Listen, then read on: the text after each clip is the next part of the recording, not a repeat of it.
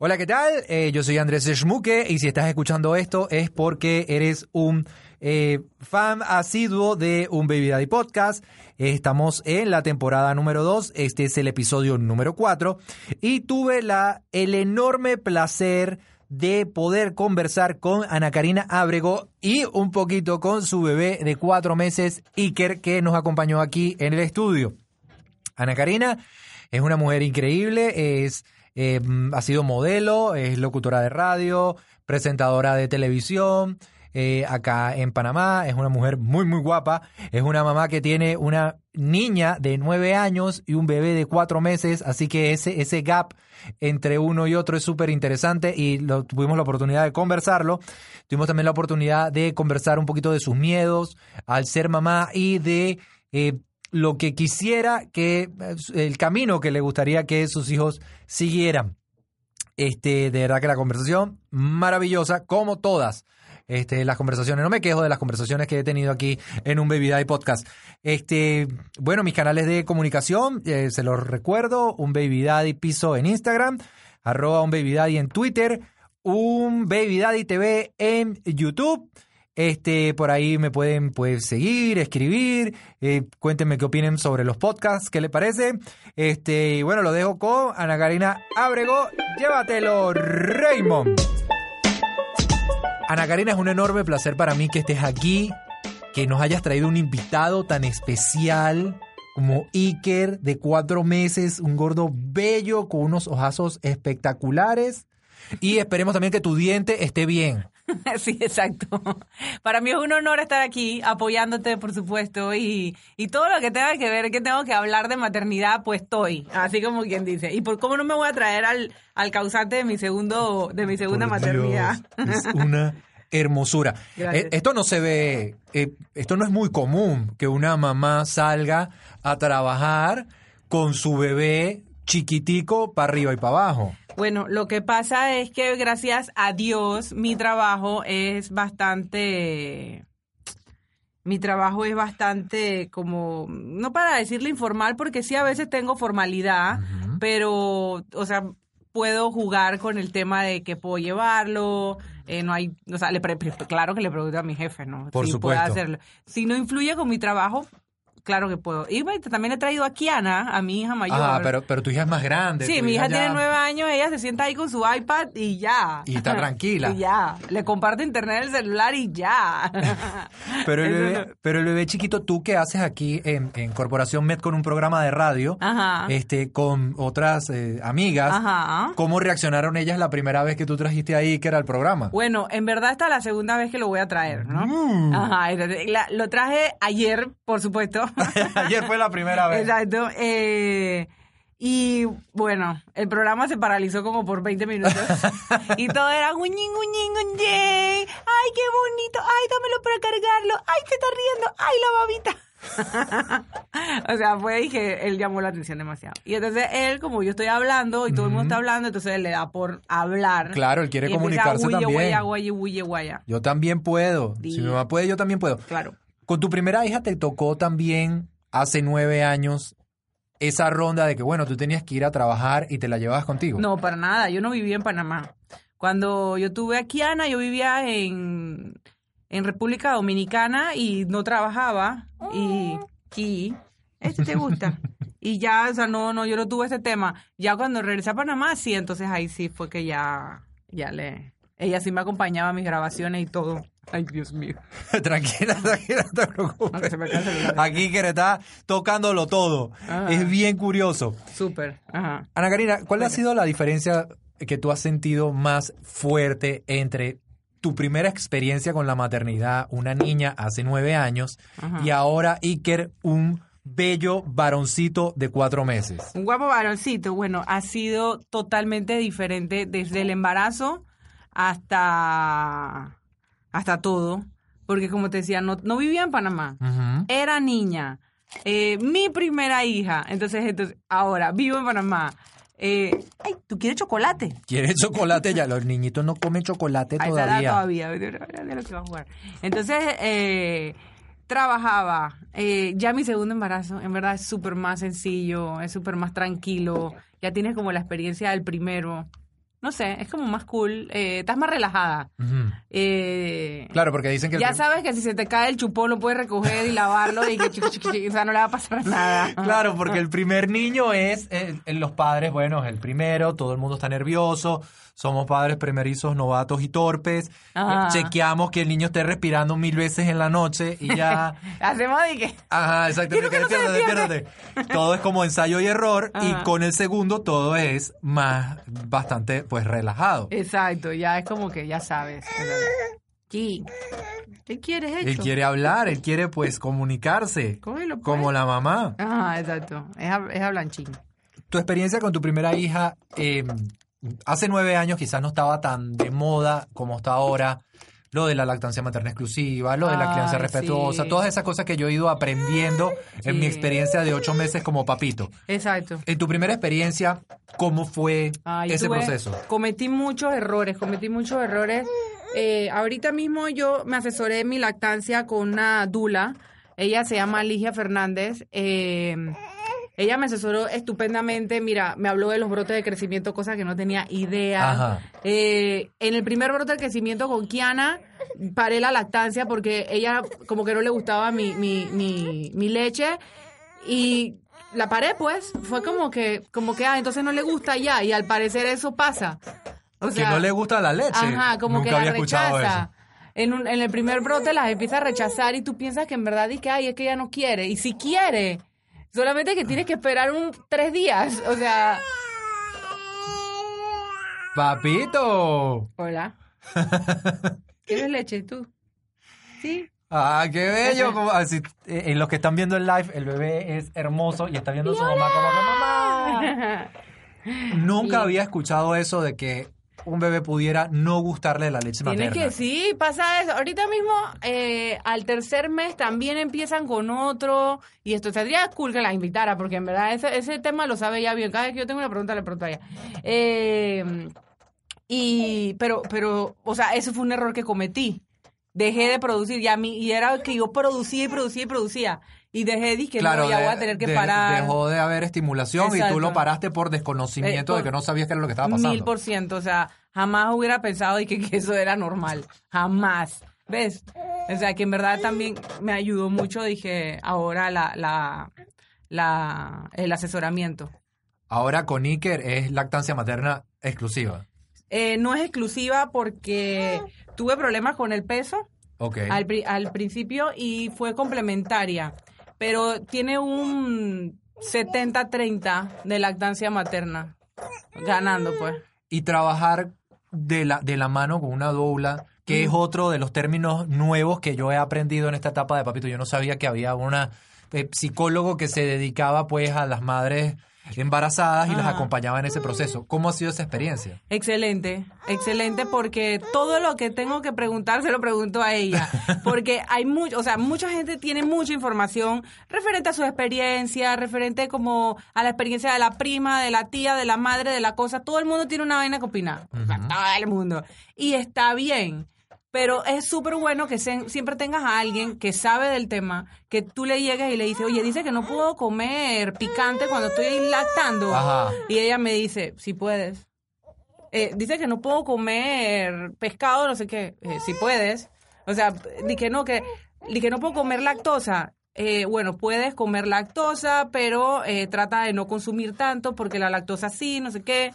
Eh, dije, oye, mira este hasta los medicamentos, y que mira este, no sé qué. Ella me busca en su librito y ya ahí me dice, o sea que en verdad es súper interesante tener como alguien que tú puedes escuchar muchas opiniones, pero en verdad, ¿qué pasó mi papi? ¿Qué pasó? Yo estoy aburrido, yo no quiero estar aquí.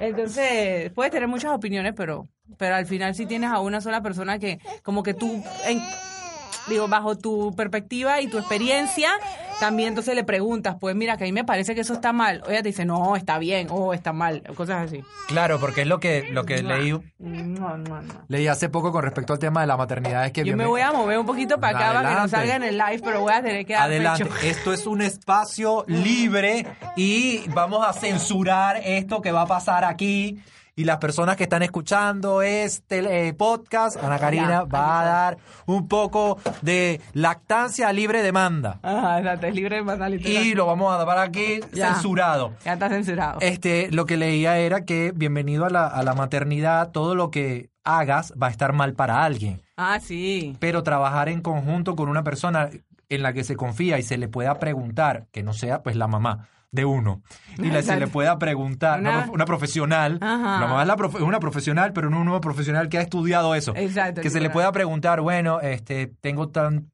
eh, dudas con esto, dudas con los brotes de crecimiento, dudas con aquello, y que lo pueda uno orientar, eso está excelente. Exacto. Ana Karina, ¿cómo fue en tu primera pues experiencia con la maternidad?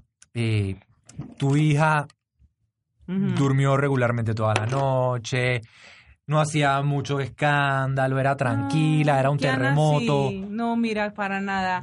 Kiana no era una niña muy, muy escandalosa ni, ni muy, muy inquieta. Ella prácticamente siempre, siempre durmió, se paraba a las 11, después a las 3, eh, después a las 7. Y así, pero, pero en verdad fue bastante... Ella se portó súper bien. ¿Y tú? ¿Te portas bien? Ajá, Iker se porta bien. Eh, Iker duerme desde las 8 de la noche como hasta las como hasta las 5 de la mañana. Ay, qué sabroso. ¿Qué? Pero qué sabroso si yo me acuesto como a las 12. Bueno, pero claro, porque uno tiene que manejar pues eh, su tiempo y te acuestas más tarde porque me imagino que es el momento que él te deja para hacer cosas. Pero qué sabroso que duerma tanto. Ah, este, mi Mateo Ajá. al principio se levantaba pues varias veces en la noche a pedir su comida y era súper, súper estresante. Y a mí que me encanta dormir, pues aún más difícil. En la madrugada se paraba. En la madrugada se paraba, ñe, toma tu tetero o tu teta. Ahora ya duerme corrido hasta las 7 de la mañana. Ana Karina está acá dando pues eh, el, el paseo millonario Ajá. porque Iker está un poquito nerviosito por estar estar en un lugar nuevo con personas nuevas y escuchando pues voces diferentes. Sí, aquí yo me se escucha. Sí, sí, se escucha, se Ah, escucha. Si tú Aquí esto es un espacio libre, tú puedes hacer lo que tú quieras y si tú proyectas bien, se va a escuchar bien. Estoy proyectando. Estás proyectando bien. Estás proye- habla. Una, dos. Sí, perfecto. Este, Ana Karina, ¿qué tan difícil ha sido compaginar para ti. Eh, en, en tu primera maternidad? Tú no vivías en Panamá, vivías en República Dominicana, pero trabajabas allá. Ajá. No, ¿Qué? no, no trabajaba. No, eras, estabas dedicada 100% a, a- a la mamá. bebé. Ok, Ay, a ser mamá. Bien, entonces, tu segunda experiencia con la maternidad, que la tienes que compaginar con eh, tu profesión y tus compromisos, no solo en radio, sino con las cosas que tú haces, ¿qué tan difícil ha sido eh, ajustarte a eso? Mira, no, no sé, a mí lo difícil que me ha pasado es que en verdad no me quiero separar de él. Entonces no es como que tanto que, que ha sido difícil eh, ajustarme, eh, es más la parte de sentimental eh, y el apego, que no sé quién tiene más apego, si él conmigo o yo con él, que es lo que más me ha costado, pues, por lo menos a mí, yo feliz de poder como tenerlo todo el día conmigo, a mí eso no me... ¿Qué pasó? ¿Qué pasó, papi? ¿Quieres que te...? Sí. Mm. Que, que, que bueno, que, que ajustarme, porque como te digo, mi trabajo es bastante no tengo como un horario fijo. Entonces, cuando tengo las grabaciones, entonces lo que hago es que se lo doy a mi mamá o lo, a Nana lo tiene y así, pues. Entonces no, no tengo eso, sino como que no nunca lo quiero dejar. Más que nada soy yo. Así. Así. De verdad, esta, esta escena que estoy viendo yo y que están viendo ustedes a través de este live y las personas que están escuchando esto, imagínensela, es lo más tierno y dulce que se puede ver. Primera vez en un Baby Daddy podcast que una mamá viene con su bebé y que lo consiente, le da su comidita, y está, de verdad que me parece, o sea, me estoy encantado. Estoy, estoy en shock, pero estoy encantado porque me parece bellísimo y creo que es algo que las mujeres deberían poder hacer más a menudo. Mil por ciento. Poder llevar a sus bebés a sus lugares de trabajo, que las empresas sean abiertas yo con tengo eso. que, que, que, que, que le la han llevado y que si está en la taxa exclusiva, el bebé tiene que amamantar al mediodía y se lo llevan al mediodía a las mamás.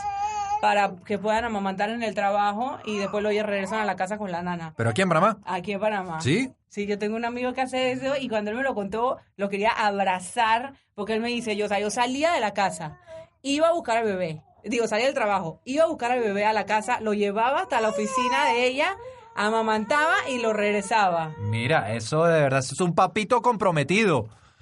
Así es que deberían ser todos los papitos. Yo que he escuchado que los papás en Panamá no, no cambian pañales, ¿qué es eso? ¿No? Horrible. Oye, ¿qué pasa con eso? ¿Sí o no? Tú tienes que cambiar pañales. Yo cambio, soy un experto cambiando pañales ahora, porque al principio fue muy difícil y me ensucié Ya mucho. cambia- pero a ti ya cambias con, con pupis. Claro. Eso O sea, cambia pañal, dije, que, dije, eh, dije, ay, le cambié el pañal y, y no Oh, pones ni la cremita. Hombre, claro, por supuesto. Ah, bueno. Te digo que ahora soy un experto, me costó, me ensucié, me ensuciaron bastante, pero ahora pam, pam, desitín, vaselina, pim, pum, muchacho otra vez a dormir. Listo, rapidito, en, en menos de cinco minutos. Este, pero sí, pero sí he escuchado mucho eso de que los papás aquí en Panamá no se comprometen tanto con eso, con la, eh, cambiar pañales o con estar 100% pendiente del bebé. En el caso de Iker, el papá, ¿qué onda? El papá se compromete, cambia, ha cambiado pañales. Ah, bueno, por lo menos. Ha cambiado. Cambiado uno de 500. Dije, dije pañales, Dos. puede ser dos.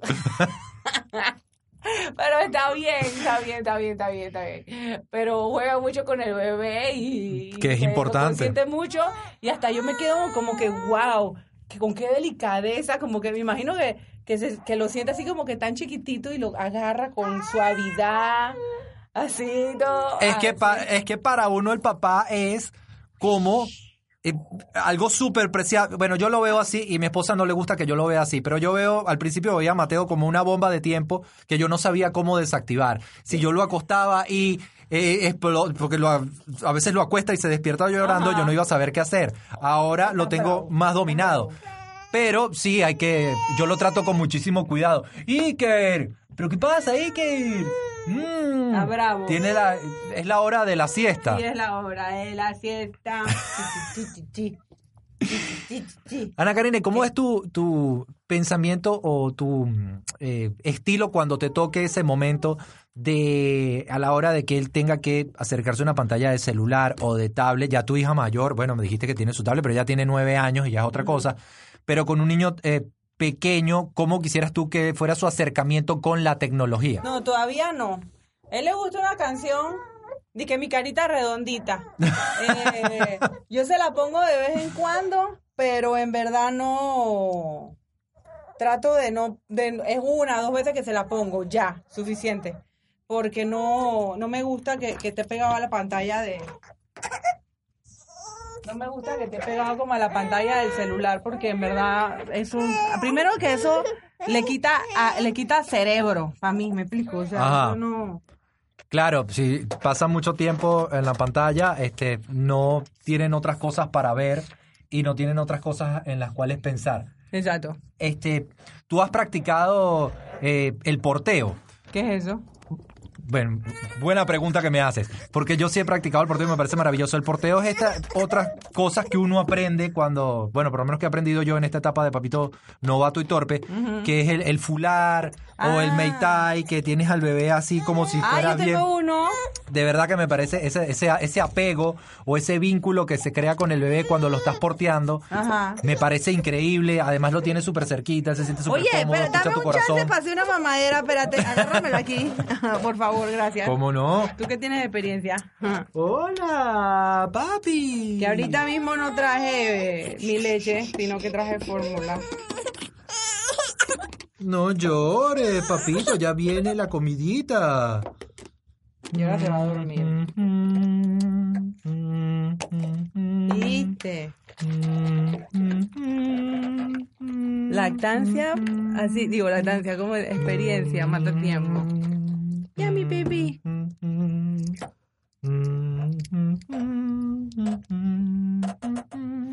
Hecho papi.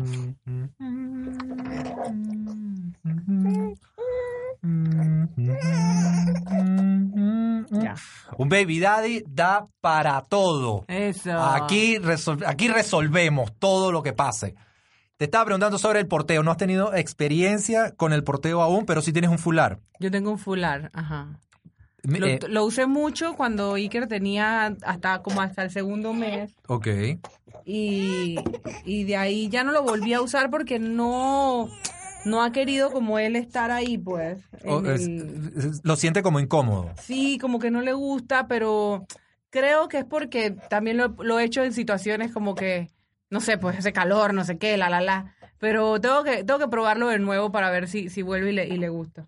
Yo creo que deberías darle otra oportunidad Sí, porque de verdad 100%. que es una experiencia increíble. Bueno, vamos a despedir este live. La gente aquí se está burlando, mi esposa se está riendo, seguramente porque eh, eh, arrullé a Iker un poquito, este, y después en la casa, ¿Cómo después se en la casa portó hablamos. Baby Iker con su tío Pito? Ajá, es una pregunta que hacen. Eh, Súper bien.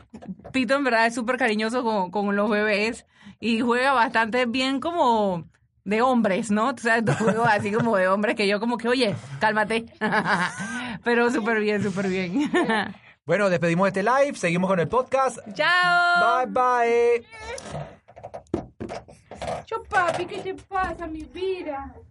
Para las personas que siguen aquí escuchando, este Iker pues está en el proceso de entre la siesta y la comida a esta hora y la mamá lo carga, lo mueve, lo calma, como toda madre debe hacer y papá, sí, es el papá el que está encargado. Ajá, exacto. Ana Karina, ¿siempre eh, tuviste la intención de tener más de, de un hijo? Ah, yo quería tener, dije, cinco. ¡Wow! Eso ya es mucho. Yo quería un equipo de básquet ya para mí. ¿Y por qué, este, bueno, quizás por cosas de la vida, y esta puede ser una pregunta un poco personal, pero ¿por qué pasó tanto tiempo entre tu eh, bebita y Iker? Bueno, pasó bastante tiempo. todo, todo demoró. Hay, hay un, hay un bache ahí. ¿Y cómo se siente ella con, ¿Con el ser, bebé? sí, con ser la hermana mayor, mayor? Tú sabes que me tocó bien fácil porque uno, Kiana es más grande, mucho más grande. Yo siento que si tuviera menos edad, eh, hubieran celos, lo que fuera. Lo que ella estaba muy acostumbrada era que... Pero respira, pues. Espérate. Eh, lo que ella estaba muy acostumbrada era que era el tiempo solamente para ella. Si, o sea, si viajábamos, si salíamos al mall, si no sé qué. O sea, era para ella nada más, pues. Entonces, eso le costó mucho los dos primeros meses. Porque aunque yo tenía una, una señora que me ayudaba en la casa con la limpieza, lo que fuera, todo esto, lo que me apoyaba ella, yo sí no, nunca dejé de cuidar yo misma al bebé. Entonces, eh, a la madrugada, en la mañana, en el día, en todo, a toda hora. Entonces, eh, ella eso sí lo resintió porque fueron dos meses. Yo le dije, le hablé, le expliqué que eso era, iba a pasar el momento en que, en que ya el bebé podía quedarse solo con una persona, con la abuela o lo que fuera. eh, y entonces, el, nada, eso fue una alegría muy grande el primer día porque nosotros tenemos de todos los días de la semana o cada 15 días tenemos un día que se llama Kiana's Day. Ese día hacemos lo que ella quiere. Qué chévere. Ajá, entonces, eh, como ella se porta bien, estoy hablando de tu hermana. Entonces, como ella se porta bien y va bien en la escuela, que eso es muy importante, y ella sabe que es por eso que hay Kiana's Days, eh, entonces ella recibe un regalito ese día, vamos al cine, comemos en su restaurante favorito y estamos solas las dos. Ah, mira. Ajá. Sin mucho celular, Sin muchas interrupciones. sin muchas interrupciones, sin nada. Entonces, entonces eh, ya volvieron los Gianas de ella y ella es feliz. ¿Cómo fue el momento? Oye, pero oye, entonces. El papito tiene mamitis, mamitis. Tiene sueño. ¿Cómo fue ese momento en que tú le dices a Kiana, bueno, Kiana, vas a tener un hermanito? Ay, ¿Y cómo fue- reaccionó ella? ¿Me escucho bien? Sí, te escuchas bien. Ok. Eso fue bastante fuerte porque ella no se lo esperaba y fue una reacción bastante difícil, pero al momento cambió. O sea, después yo fui a hablar con ella y le expliqué todo, que, que no tuviera celosa, o sea, porque ella me dijo, estoy celosa, mamá. Así me lo dijo. Kiana es como una señora. Entonces, ajá. Y entonces eh, ella me dice que ella estaba celosa, que ella, ¿por qué? No sé qué, que ahora yo no iba a tener tiempo para ella y eso, pues. Y yo le expliqué que, que no, que eso no iba a ser así, pues. O sea, que eso iba, en algún momento, eh, sí iba a necesitar que ella entendiera que el niño necesita más atención que ella, pero que después todo iba a ir balanceándose y que ya iba a quedar todo bien, pues. Bueno, pero igual aquí, a- aquí a Ana nadie le va a quitar lo bailado, pues son Ajá. nueve años de ella, de ella solita. Sí, exacto, pero igual, y aparte que yo amo estar con mi hija y salir con ella y, y me muero de la risa con sus cuentos y, y su manera tan pintoresca de ver como la vida tan sensible, ¿no? Entonces para mí es como, o sea, yo amo estar con ella, o sea, e- es, necesario, o sea, es como algo que, que no es de que, ay, lo voy a hacer para que ella no se sienta, no, no, no, es algo que en verdad lo necesito yo también. O sea, yo también necesito que salir con ella sola. Es como cuando tú quieres salir con tu mejor amiga solamente y Claro. casada. Así. Sin ningún tipo de interrupciones, para ponernos al día, día, para que nadie nos moleste, chismear. Y tú- ese día yo examino, veo cómo ella se está comportando, eh, otras cosas que piensa. Siento que es tan importante tener, yo no sé si, si está psicológicamente probado lo que fuera, pero a mí me ha funcionado.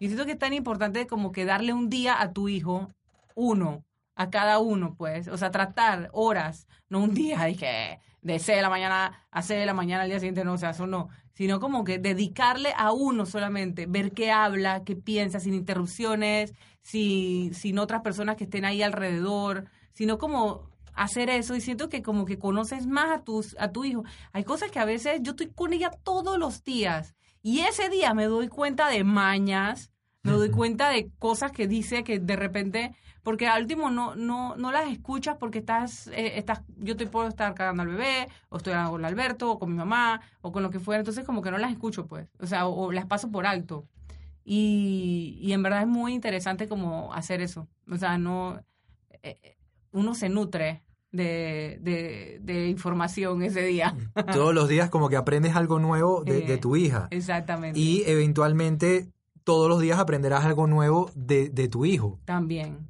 exactamente Ellos aprenden de ti, pero tú también aprendes de ellos. de ellos Que es, un- bastante. es una de las cosas que yo decía cuando, cuando iba a ser papá, me enteré que iba a ser papá, yo leí toda la literatura eh, paternal que cayó en, en- en mis, en mis manos. Ajá. Y cuando nació el bebé y lo vi, se me olvidó todo lo que había leído. leído. Y pensé, bueno, es que él va a ser mi verdadero maestro como papá. Él es el quien me va a enseñar a mí a ser papá. Exactamente. Creo que eso es 100%. súper, súper importante.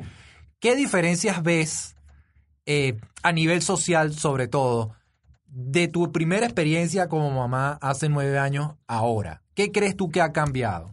Eh, no sé.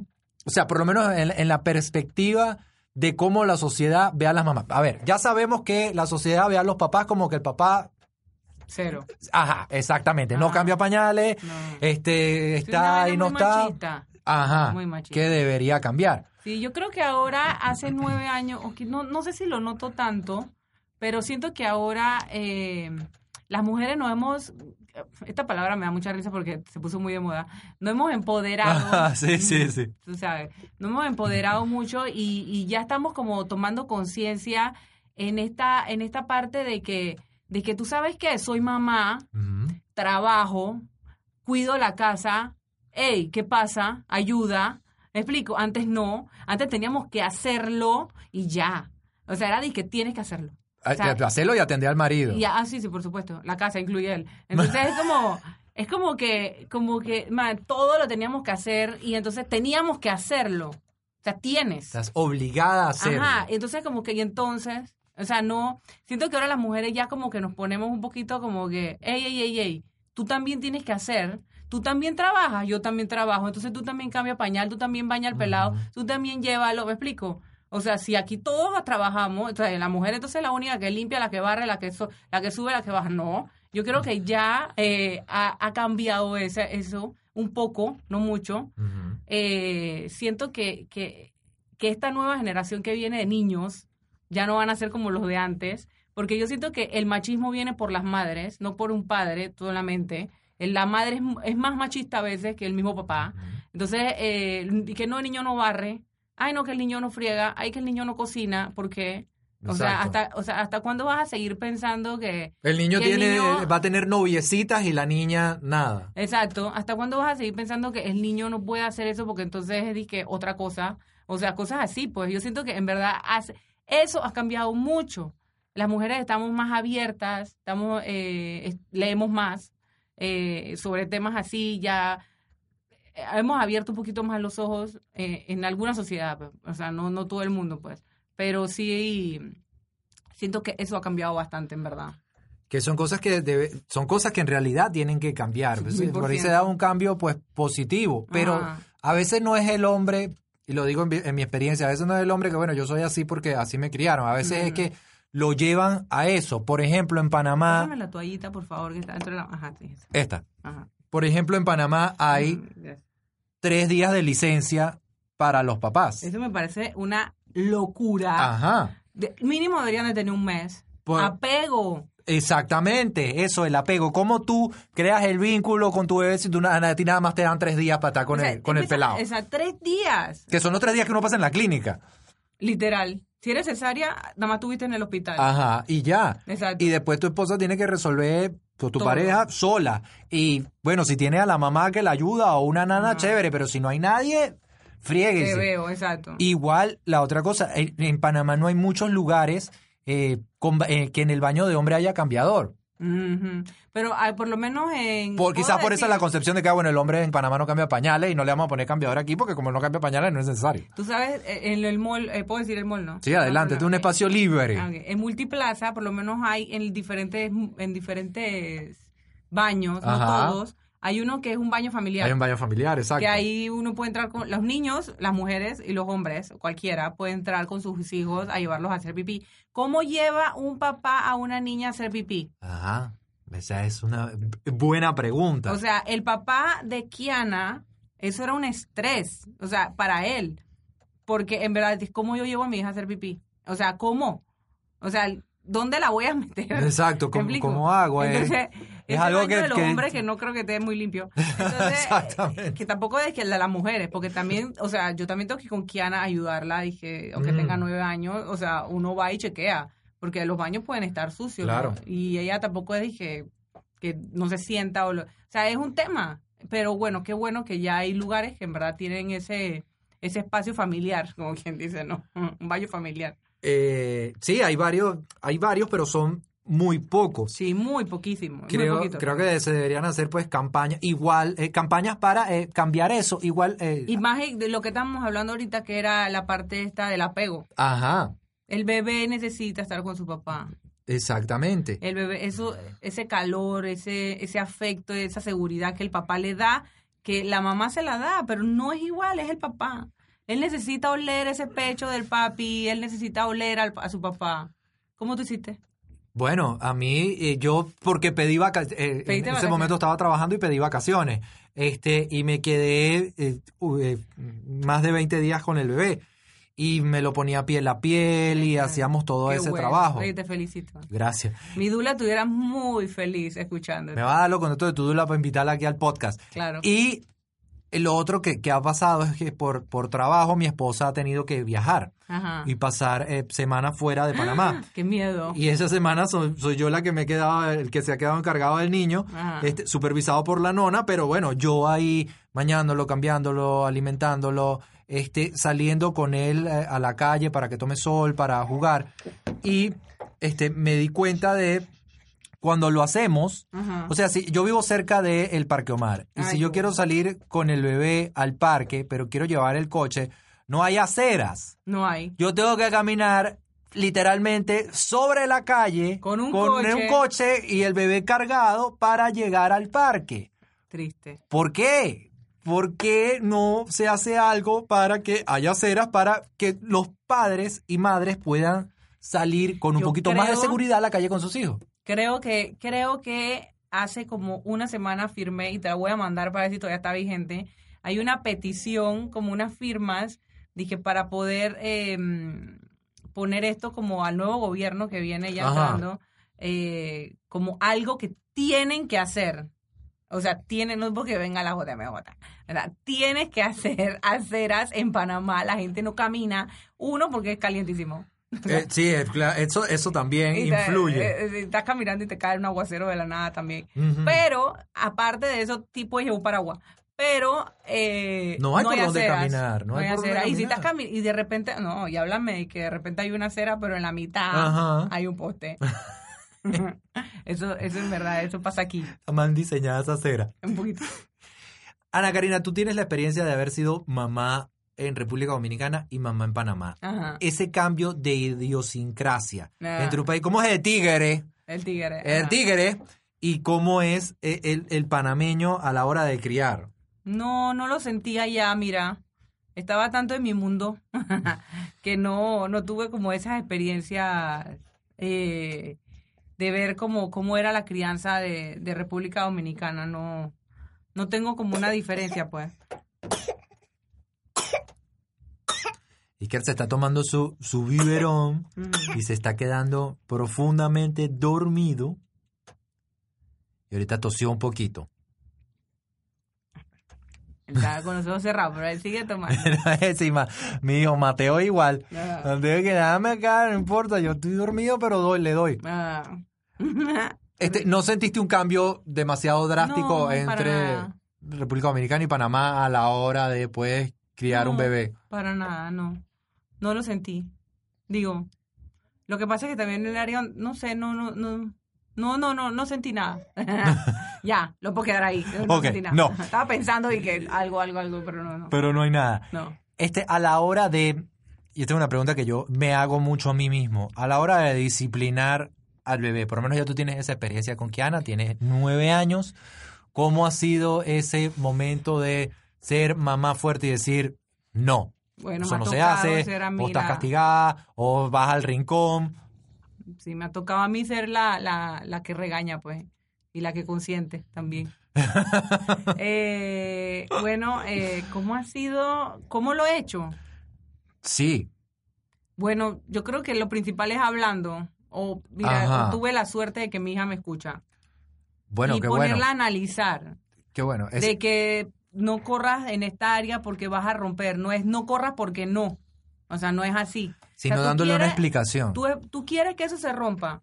O sea, tú de verdad quieres que eso se rompa y si se rompe, o sea, vamos a tener que las dos recoger los vidrios, esto es lo que va a pasar. O sea, eso yo, yo le he metido a que ella analice lo que hace.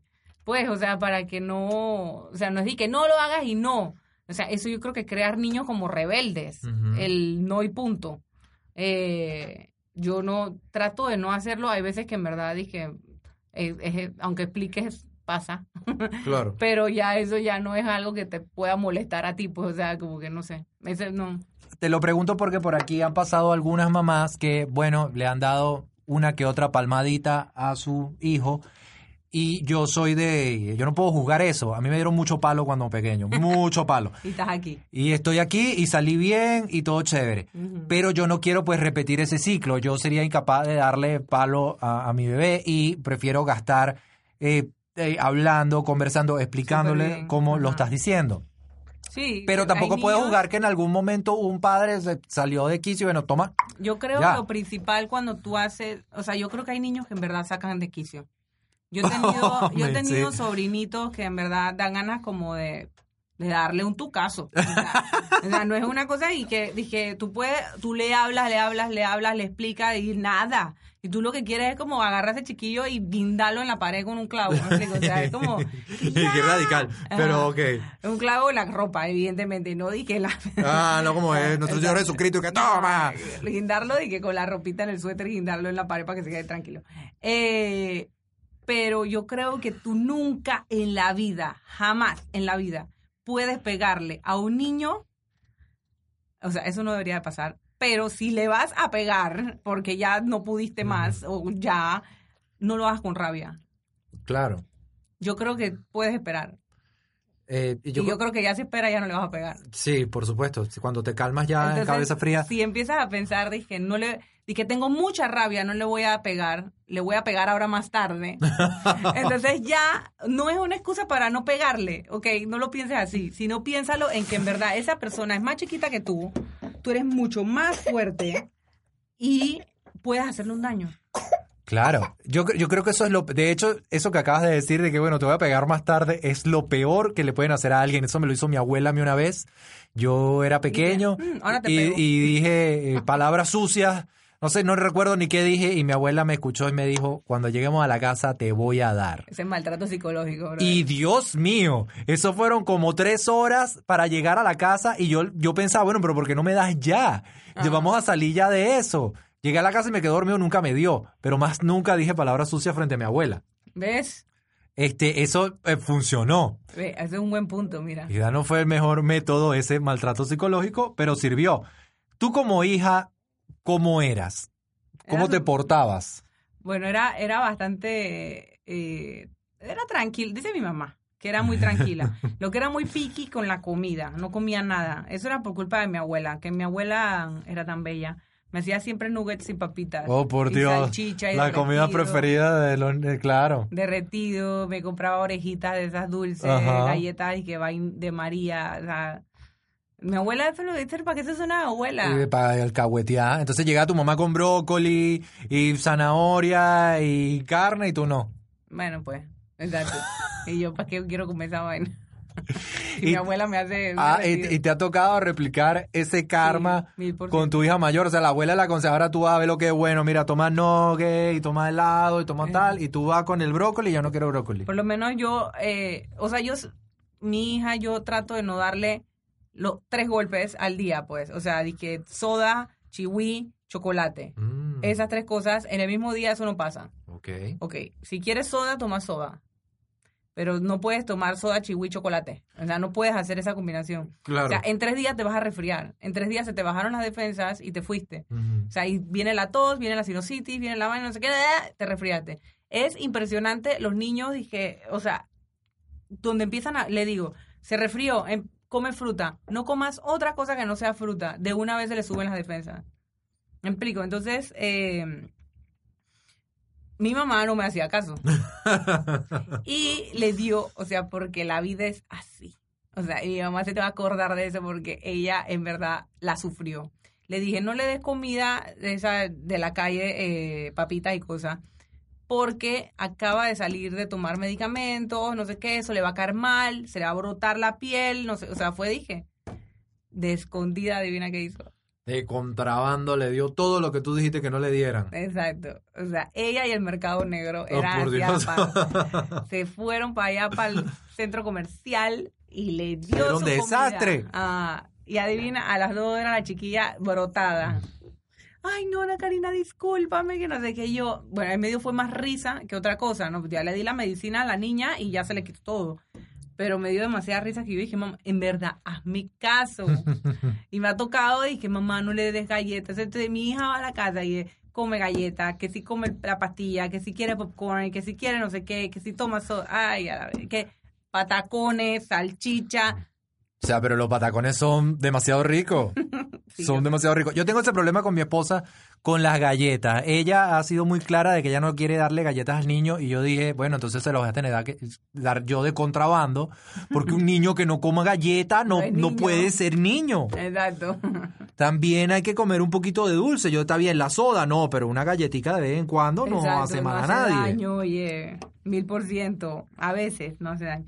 Pero yo, eso es lo que, la regla mía, es que los tres golpes. O sea, no, no puedes tener los tres golpes de, de, de comida chatarra al día. Ya, ese es el punto. Puedes tener dos, tres no, separados, o lo que fuera. Cuando dijiste al principio los tres golpes me asusté, me asusté porque en mi país los tres golpes son desayuno, almuerzo y cena. Ah. Y dije, no le das desayuno, almuerzo, ¿qué, qué es eso? Menos mal que especificaste que es chihui, papita y soda. Ay, chihui papitizo, exacto. Ana Karina, tu hija mayor, ha, eh, viéndote a ti en, en lo que tú te desenvuelves y haces, eh, ha mm, mostrado alguna actitud de seguir tu camino en los No. medios, haciendo radio, modelando. Para nada, y no, y no la juzgo porque hace daño tampoco va. Mm. Cero.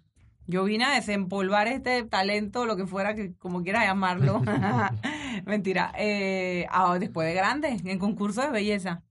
Jamás en la vida hubiera querido o, o hubiera pensado hacer, dije, televisión. Era demasiado penosa, no sabía hablar en tele, o sea, eh, yo ni me quería aprender las poesías para no poderlas decir, dije, enfrente de la gente. O sea, era una cosa que que yo no. Pero, No, tú eres, no. pero tú eres una mujer muy guapa. Este, ¿Por qué e- esa timidez? ¿Te hacían bullying? ¿Sufriste por eso? Eh, no, no, no, no me hacían bullying para nada. Nunca, en mi escuela, gracias a Dios, nunca hubo ese tema de, de bullying. Y eh, éramos un convito cool que, Mm. que la pasábamos bien. Eh, no sé, no sé por qué no. Eh, no era algo que, que estaba en mi radar, pues, a lo último. Yo sí le he dicho a Kiana, oye, tú no quieres, no sé qué. Kiana dice que no, no. Pero mira que a ella le gustan mucho las artes, eh, le gusta mucho pintar, le gusta mucho eh, hacer diseños, eh, hacer como pintar, pues, figuras, lo que fuera, y a- con acuarelas y cosas. También le gusta mucho como la música. Entonces, por ahí como que tiene la semillita, ¿no? Bueno, pero ahí a lo mejor sale cantante Bueno, y, o pianista, y quién sabe. pintora. Ajá. Porque eso sí le gusta bastante. Y, y el ballet y cosas así, pero pero para nada. Por lo menos yo te digo que ella ha sido más valiente que yo porque yo de niña jamás. O sea, mi mamá me metió a ballet y me salía a la semana porque le dije que eso no me gustaba y mi mamá ni insistió ni me metió. Y ella me dijo a mí que eso le gustaba. Eh, por lo menos la última, la última presentación que tuvo en diciembre, eso fue todo un año tratando de ver para ver si iba a presentarse. Nada más con eso, imagínate. Y yo le dije, mira, si no quieres presentarte, no lo hagas. Pero todas tus amiguitas que están en el grupo van a hacerlo. Entonces eso fue una preparación psicológica para ver si lo llegaba a hacer. Oye, y lo hizo, y lo hizo dos veces. Qué bueno. Así es, así que en verdad hay que, no, no hay que dejarse llevar tanto por lo que, tanto, mira que digo tanto, por lo que dicen los niños, si tú sabes que tiene el talento, ella tenía, ella tiene el talento, baila bien, pero es muy sensible, pues, o sea, no, a lo último los aplausos le, le como que la perturban un poco, o sea, ser como, no sé, o sea, no es que sea tímida, porque en verdad si hubiera sido tímida ni se mete.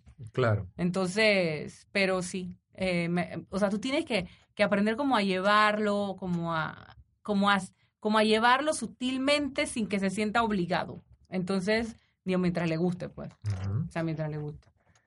Ay, esta cosita ya mami se mimió. Está dormidito el bebé.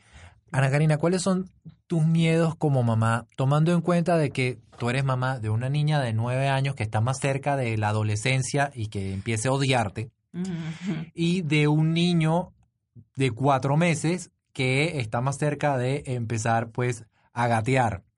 Este, ¿cómo, o sea, tu hija que ya va a ser adolescente, bueno, está ese miedo o esa paranoia de- del bullying, de eh, todas las cosas de, de, La de la, sociedad. de la sociedad, de la tecnología, de la gente que es abusadora, etcétera, etcétera, etcétera. Y con un niño pequeño uno tiene el miedo de que no se mete esto a la boca, de que mm, cuidado y se voltea y se cae. Son como que dos perspectivas, dos caras de la moneda completamente distintas. Así es. ¿Cómo manejas eso? O, o a, a veces... Eso es un miedo que tengo porque, porque cuando llega el momento de que eh, Kiana está grande, que necesita mucho de mi atención, él también lo va a necesitar mucho. ¿Me explico? Entonces, eh, dejarle, de- o sea, y, y- y él estaría en una etapa en que él está en crecimiento, en descubrimiento, y cómo yo puedo dejarlo a él solo. Eh, y ella está en la misma etapa, pero con una sociedad mega avanzada, mega mal, o sea, sí dije que, que, que está muy corrupta Ajá. sobre todo por esto de las redes sociales, el YouTube, la cosa que tú no sabes quién le habla, eso para mí eso me da terror no poder eh, tener como manejar las dos cosas a la vez. O sea, me da, en verdad me da mucho miedo y, y me va a tocar mucho eh, ver cómo, cómo me paro y hago y jalo para los dos lados, pues.